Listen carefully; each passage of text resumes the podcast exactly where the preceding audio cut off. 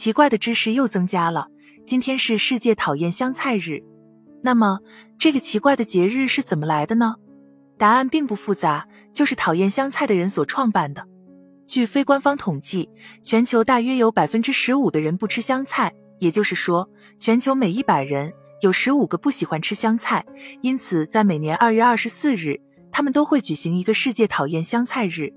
数据表明，在全世界范围内，中国人的嗅觉和味觉对香菜最敏感。从小就喜爱各种香料的中东裔，只有百分之三的人厌恶香菜，而包括中国在内的东亚，讨厌香菜的比例高达百分之二十一，五个人里就有一个。所以，那为什么有人不喜欢香菜呢？一、人类五号染色体上的 TAS2RE 基因，这个基因主要是影响人类对苦味接受程度。苦味基因的不同，人们感受到苦的认可程度也有所差异。而这种基因发达，决定人类更容易在某种食物中尝到苦味。比如，他们不喜欢吃西兰花和包菜，原因他们能尝到这些蔬菜含有 PTC 的化学成分。对于这些人，吃香菜就如同吃臭虫。二、人类十号染色体上的 O26A2 基因，这种基因属于嗅觉基因，决定人们对全性化学成分的嗅觉敏感程度。而香菜就含有全性化学成分，因此他们更能闻得到香菜里的这些成分，对香菜有一种本能的很强烈的抗拒感。从营养价值来说，香菜的好处绝对大大的。它含有丰富的不同类型的维生素和胡萝卜素，还有钙、镁、磷、铁、甘露糖醇、芳樟醇、苹果甲酸等元素。另外，它不但能让饭菜变得色香味美，还具有提高食欲的功能。相当适合消化不良的人群，尤其涉及到孕妇，能够调节胃肠道，能够预防无休止的呕吐，实在难得。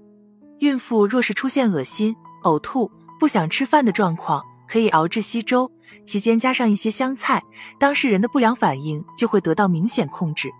有理由相信，感冒的人亲身经历过这种现象。用力嗅一下香菜，鼻塞就会呈现有效的缓解，比吃药还要管用。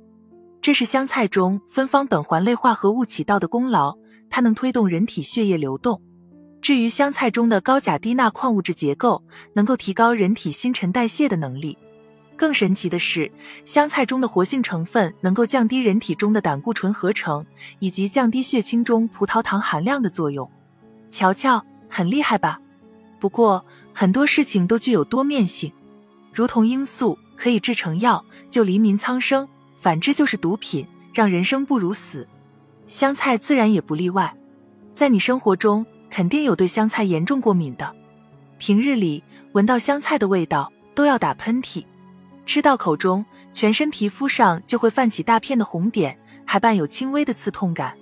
在这种情况下，不管到哪里吃饭，总会提前做出声明，坚决不要有丝毫的香菜加入，家里头更不会有香菜的身影。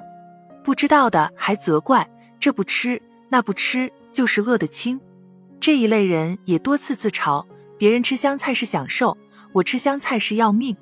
还有的人因为自身体质的缘故，认为香菜的苦味不亚于中药黄连，难以下咽，自然对香菜产生强烈的抵触。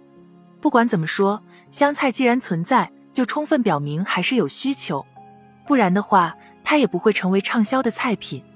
多年前，在南方的一个城市，香菜的价格竟然达到了二三十元钱一斤，令人啧舌。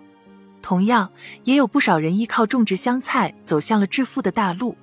常言说得好，鞋子合脚不合脚，只有穿上了才知道。